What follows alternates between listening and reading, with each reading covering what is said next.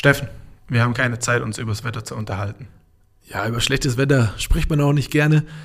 Ähm, aber wir sollten trotzdem über die vollen Tage der Bayern Basketballer sprechen. Es geht Schlag auf Schlag bei der Mannschaft, aber auch bei unseren Podcasts. Jetzt steht an am Mittwoch das Spiel gegen Partisan.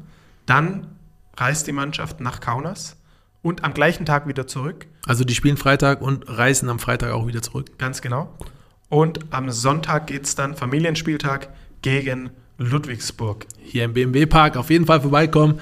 Die Mannschaft braucht eure Unterstützung. Ähm, es tut immer gut. Ich, ich, spreche aus eigener Erfahrung. Wenn du irgendwo im Ausland spielst und kommst wieder zurück in dein eigenes Wohnzimmer und die Halle ist voll, also was viel Schöneres gibt es gar nicht.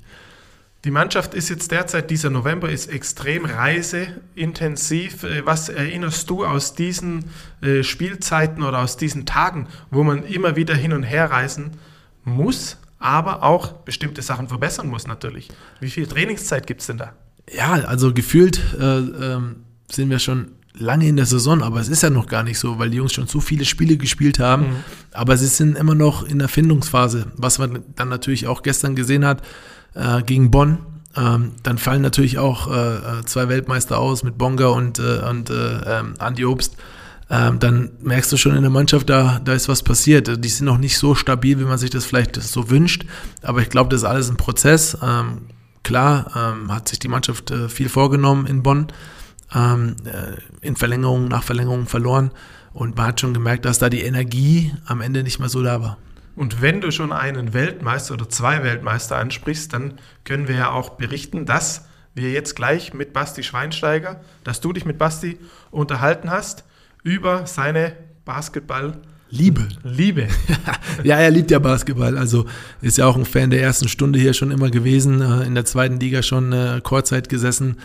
Ähm, und äh, ja, wir haben dem Basti natürlich auch viel zu verdanken. Er hat das ganze Projekt auch so ein bisschen mitbegleitet und uns immer unterstützt. Äh, insofern äh, sicherlich spannende Geschichten, die er erzählt, erzählen wird. Auch aus Belgrad, da ist er auch öfter in Belgrad in der Halle unterwegs.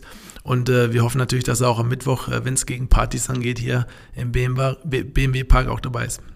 Ähm, und dann bleibt uns noch kurz ein Hinweis auf die Episode, auf die längere Podcast-Episode mit Sylvain Francisco, der uns erzählt hat, äh, wie sein Streetball-Spiel ihn äh, geprägt hat und vorbereitet hat auf seine Profikarriere. Thorsten Otto hat noch einen Hinweis gegeben, wie man eine Lederhose richtig einzuweihen hat. Das weiß nicht mal ich.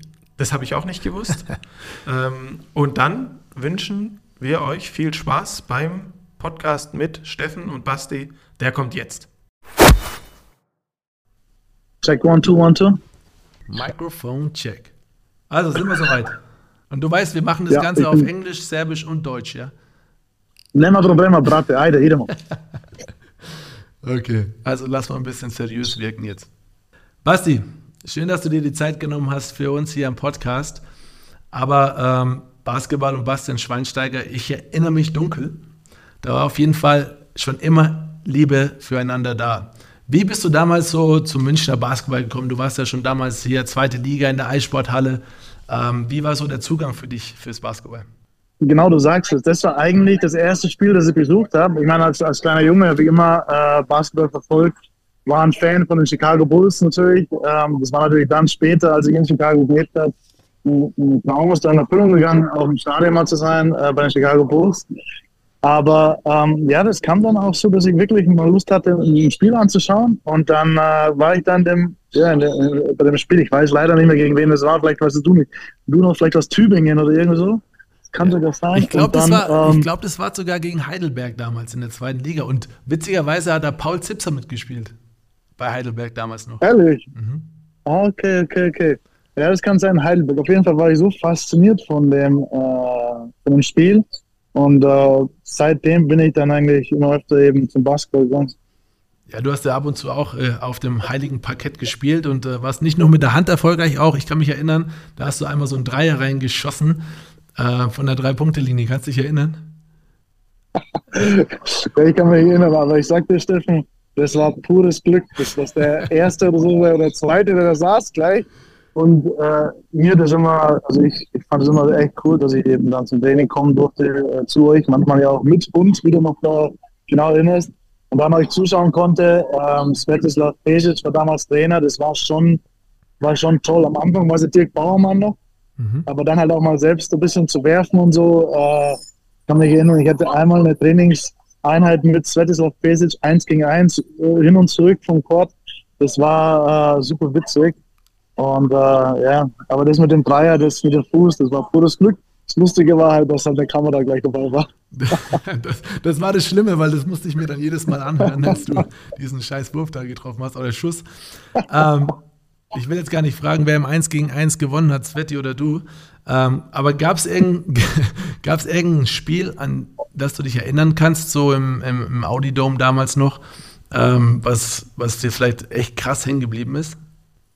Boah, da waren so viele Spiele dabei gegen Alba zum Beispiel, ein paar Spiele, die halt echt, da hast du gemerkt, diese Rivalität hat, oder Bamberg auch, das waren ja auch immer richtig gute Spiele. Ähm, es ging ja damals ja auch darum, ja, deutscher Meister zu werden. Und dann habt ihr das Jahr 2014 ja geschafft. Ich kann mich daran noch super erinnern. Ähm, bin auch einmal mitgefahren nach Bamberg zum Auswärtsspiel, ähm, auch mal die, die Auswärtsatmosphäre mitzubekommen. Ähm, und, und das war, war super. Jetzt ganz genau an ein Spiel kann ich mich nicht erinnern, aber ich kann mich an viele Momente erinnern. Äh, zum Beispiel, wenn, bevor das Spiel losging, haben wir zwar noch einen Handshake gemacht. Dann bist du noch rausgekommen zum Handshake. Ja, ja. Solche Sachen. Das mochte der Trainer nicht so, aber ähm, das, haben wir, das haben wir von Anfang an so gemacht, dann musste ich das auch durchziehen. So ist nicht. ja. ja.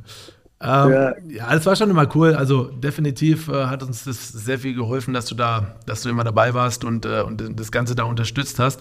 Jetzt bist du längere Zeit schon äh, ja, nicht mehr so in München unterwegs, aber aus der Distanz ist für dich so ein bisschen was auffällig, was, äh, was sich verändert hat. Also ähm, am Spiel vielleicht auch, äh, wird alles professioneller. Ich meine, am Anfang, du weißt ja selber, ne, haben wir ja viel selber gezaubern müssen, auch, auch Tickets verkauft und verteilt und was auch immer. Aber kriegt man das so von außen ein bisschen mit, äh, was sich was ich so getan hat? Ja, also jetzt auch, wo ich beim letzten Mal da war, äh, muss ich echt sagen, also alles viel größer natürlich geworden. Ähm, noch mehr professioneller und genau äh, so muss es auch sein. Ich glaube, die Entwicklung von Bayern Basketball hat sich eben, ja, ist immer noch oben gegangen und so. Und äh, das, das finde ich schon auch, auch, richtig und gut, weil gerade München eine Stadt ist, die immer eine gute Basketballmannschaft braucht. Und deswegen finde ich das super, wie sie es entwickelt hat. Ich finde es auch gut, dass der Verein ja solche Spieler wie dich oder auch, auch äh, Demon Green ja, mit dabei hat, weil ihr seid einfach Identifikationsfiguren für die Fans auch und ihr kennt den Sport auch äh, zu innen aus. Ihr wisst, wie es ist. Und das ist enorm wichtig für den Verein, eben solche ja, Persönlichkeiten im Verein zu haben. Und äh, so wie es auch Marco Pesic zum Beispiel ist, der jetzt auch schon, ich weiß jetzt gar nicht, wie lange Marco schon dabei ist, aber auch schon sehr lange dabei ist. Und äh, das ist einfach schön zu sehen, dass da so ja, positive Entwicklung entsteht. Ja, schön, dass du das so, so von außen auch noch siehst. Und äh, du weißt ja selber, im Fußball hegen die das ja auch so ein bisschen die Kultur äh, mit Gesichtern. Ähm, aber jetzt habe ich gesehen, dass du ab und zu im Belgrad in der Halle unterwegs bist. Ähm, die Familie deiner Frau hegt offenbar Sympathien für Schwarz-Weiß. Ist das richtig oder sind es eher die anderen Rot und, äh, Rot und Weiß? Das weiß ich jetzt gar nicht so genau. Kann natürlich sein, dass ein bisschen mehr die Sympathie bei Schwarz-Weiß da ist, äh, weil aber der äh, Schwiegervater sozusagen auch für Basketball gespielt hat und eben da viele äh, Freunde hat. Und äh, für mich ist es klar, ich, ich bin so fasziniert davon, äh, von dieser Atmosphäre in dem Stadion. Du hast selber dort gespielt, wir haben vorhin mal kurz darüber gesprochen. Das ist einfach was Unglaubliches. Und äh, ich vergleiche es immer oft mit, wenn, ich, wenn zum Beispiel wir mit der Allianz gegen Barcelona in der Champions League oder Real Madrid hatten, solche Stimmung oder in Manchester United, sowas vergleiche ich immer. Da ist ja die ganze Zeit ist da was los und äh, diese Hingabe für den Sport, das ist ja so, ähm, wo ich so fasziniert bin und auch der Trainer, äh, Jelko Obradovic, du kennst ihn, wie der an der Seitlinie lebt, äh, ist unfassbar. Und äh, ich habe mal gefragt, ob der auch im Training so ist. Und der ist anscheinend im Training auch so. Wo ich mir denke, das gibt's doch nicht. Wo holt dieser Mann die Energie her? Und ja, ähm, deswegen, wenn immer ich Zeit habe, zum Beispiel wenn wir in Belgien sind, dann versuche ich natürlich ein Basketballspiel anzuschauen, aber ähm, ja, äh, ich verfolge es natürlich so auch über einen Live-Ticker zum Beispiel auch oder je nachdem äh, übers Internet auch. Aber gibt es da so ein bisschen eine, eine, eine, einen Vergleich mit, äh, mit, mit Bayern und 60 damals? Weißt du, zwei große Vereine, was ist große, aber zwei Vereine in der ersten Liga. Ähm, oder ist das schon nochmal extremer da in Belgrad? Wahrscheinlich schon, ne? Ja, ist schon extrem, ist schon extrem. Also gab schon die eine oder andere Ausschreitungen mal, ähm, ähm, leider, aber ähm, ich glaube mittlerweile ist es besser wie noch vor ein paar Jahren. Aber klar, wenn die gegeneinander spielen, da geht es heiß her. Schimpfwörter habe ich auch dadurch gelernt, ein bisschen, wenn du da im Stadion sitzt. Aber ähm, ja, ich finde ich find es toll, dass da so eine Rivalität da ist. Ähm, ich finde es schon gut, weil das, das macht ja den, den Sport dann attraktiver auch. Und das merkt man einfach auch, dass zum Beispiel in Serbien vielleicht so ein Länderspiel im Fußball ist nicht ausverkauft, aber eben äh, die Spiele von Partisan und Roter Stern Belgrad sind immer ausverkauft. Und da passen ja 22, 21.000 Zuschauer rein das ist schon sehr faszinierend, muss ich sagen. Ja, habe gelesen, die haben, glaube ich, 16.000 oder 17.000 Dauerkarten verkauft für Euroleague. Also das ist schon unglaublich und in Deutschland schwer vorstellbar. Ähm, aber so ist es halt jetzt gerade mal so. Aber wir sind Weltmeister geworden, du bist Weltmeister geworden. Ähm, hast du die WM auch verfolgt von den Jungs? Die, ja, ja, die WM habe ich verfolgt, nie unsere Spiele, auch natürlich von den Serben. Deswegen habe ich den ganzen Weg von beiden Mannschaften bis ins Finale ganz gut mitbekommen. Und äh, gab es natürlich innerhalb der Familie natürlich schon das eine oder der eine oder andere Spruch ist da gefallen. Ich muss ja echt sagen, ich war, ich, mein, mein, Schwiegervater zum Beispiel hat mir nach dem ersten Spiel von Deutschland gesagt, Deutschland ist sehr gut, die können weit kommen. Hm. Und ich habe natürlich gehofft. Und dann von Spiel zu Spiel hat man gemerkt, wir werden besser, besser, besser. Und dann natürlich, als die Amerikaner geschlagen haben, dann wusste ich, okay, dann können wir, können wir auch die Serben schlagen.